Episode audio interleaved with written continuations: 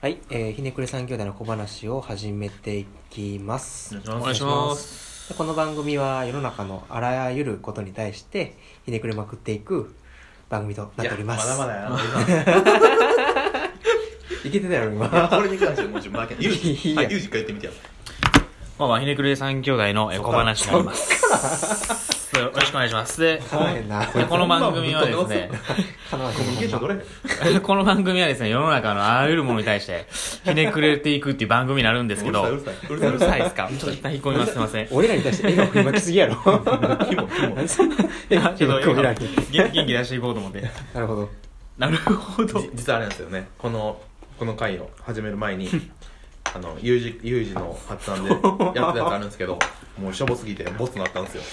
ほんと、ユージ、ほんま。頼むで。すいません、すいません、お前、まだスピンオフ会で再現して、金曜公開。自自分分から勝手にやってくれや。自分で個人チャンネル作ってやっ個てくれ人や。チャンネルでまた再現してあげるんで、再現してあげる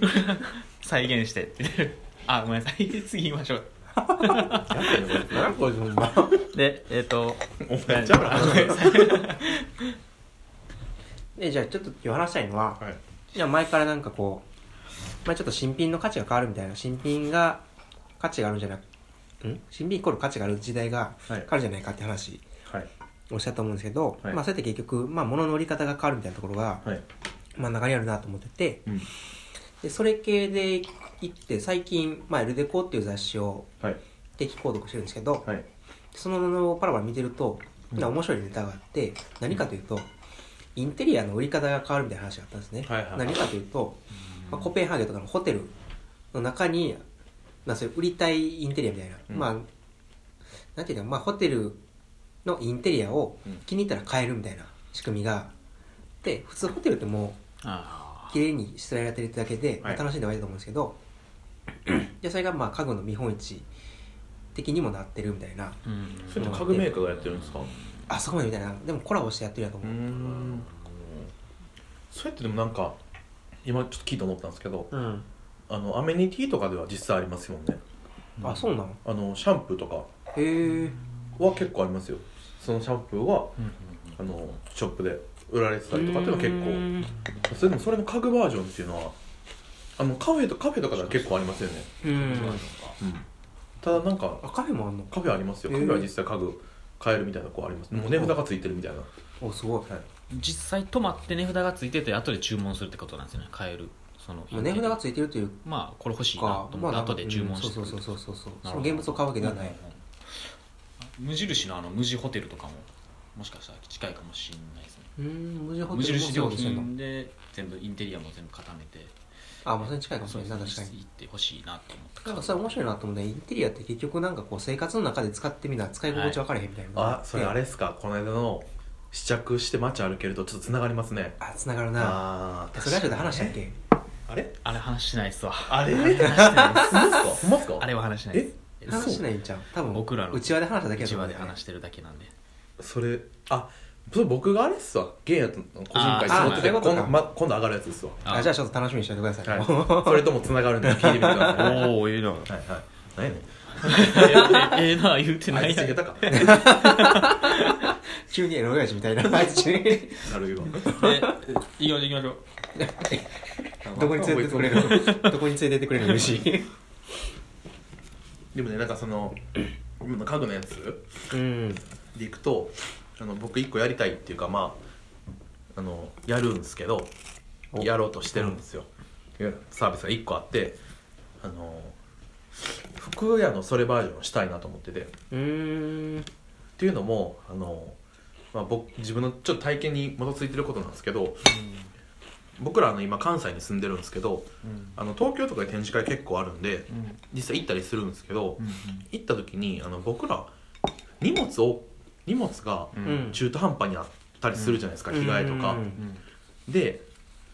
そのままホテルにチェックイン先できたらいいですけど、うん結構カツカツで行くんで、うんホテルにチェックインする間もなくうんぐるぐる回ったりするじゃないうですか、っんてなった時に結構荷物持ちながら歩くのすごい嫌なんですよ服とか、うんってなったらなんかもう泊まれる服屋みたいなのがあったら、うんうんあの手ぶらで行ってそこの服屋さんで次の日の服をあー下着とかをもう買っタンスに全部入ってるんですよ部屋みたいなホテルでうん自分の引き出しから服取るように取ってうんで着てで着てきた服はクリーニングで配送してくれるみたいなあ楽しい、うんその人も手ぶらで行って手ぶらで帰めれっちるみゃたいな楽しいやんやるなこ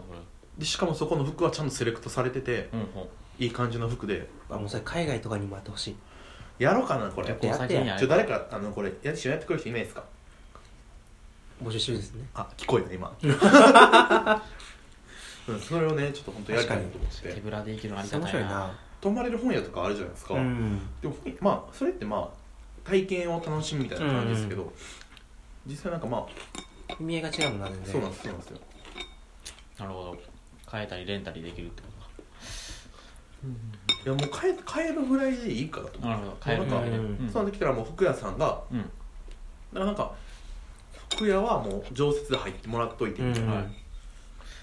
それにプラスで泊まれる機能がついてるぐらいの感じでもいいんかなと思うん、そのいな、いやそうなった時ってう、うんなんかいろんな地域でやるとすごい面白いかなと思ってて、うんでそれなんでかっていうと 多分普通のいわゆる大きいメーカーの服みたいなブランドの服とかってどこでも手に入るやんか、うんうん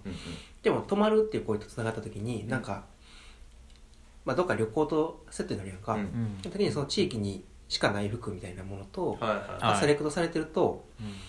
なんか自分の目でその地域の服を見るとなんか田舎の服みたいな目で見てしまったりするやんいうんでそういうのが一切なくなるのかなと思って、うんうんでセレクトされたものとして見えるでそれが地場産業とつながってるっていうのはすごい面白いなと思って普通建築ってもっと材料とかで、うんうんあの地域とつながり作ったりするけど、もう服やったら工場とかあ繊維とかあお店とかでつながっていってあかつそのホテルに入るあうんうんいや機能が変わってくるいやクリーニング屋があったりとかなんかその彼らなんか宅配の受け取りがなんかがあったりとかするとじゃあもうそれってあの単に泊まる場所じゃなくて街の人が普通にクリーニング出しに来るとかちょっとうんうんうん宅配出しに来るとか場所にも変わるやんか、うんで服1個入れるだけでめっちゃなんかそのホテルの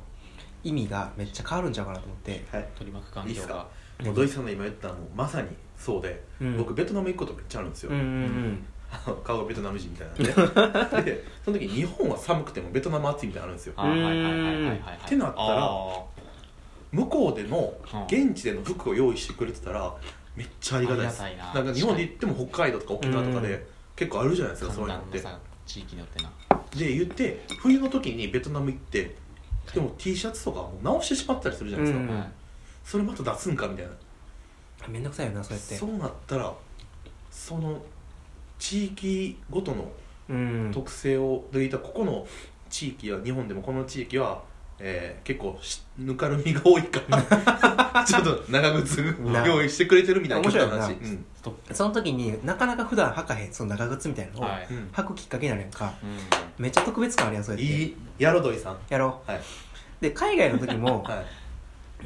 海外旅行1回しか行ったことないけどその時になんかそのおみ出店とかでなんかそこのうん人数がの人が作ってるはいうん服を買ったりするわけよ、はいはいでそうやってちょっと特別やんかそこでしか着れへんけど、はいはいでそんな感じででも日本に行ってわからないことってそういう民族衣装わかんないけど、んそこの国でほんまに売れてるブランドとか絶対わからへんやん、うん難しいやんか、うっていうなんかその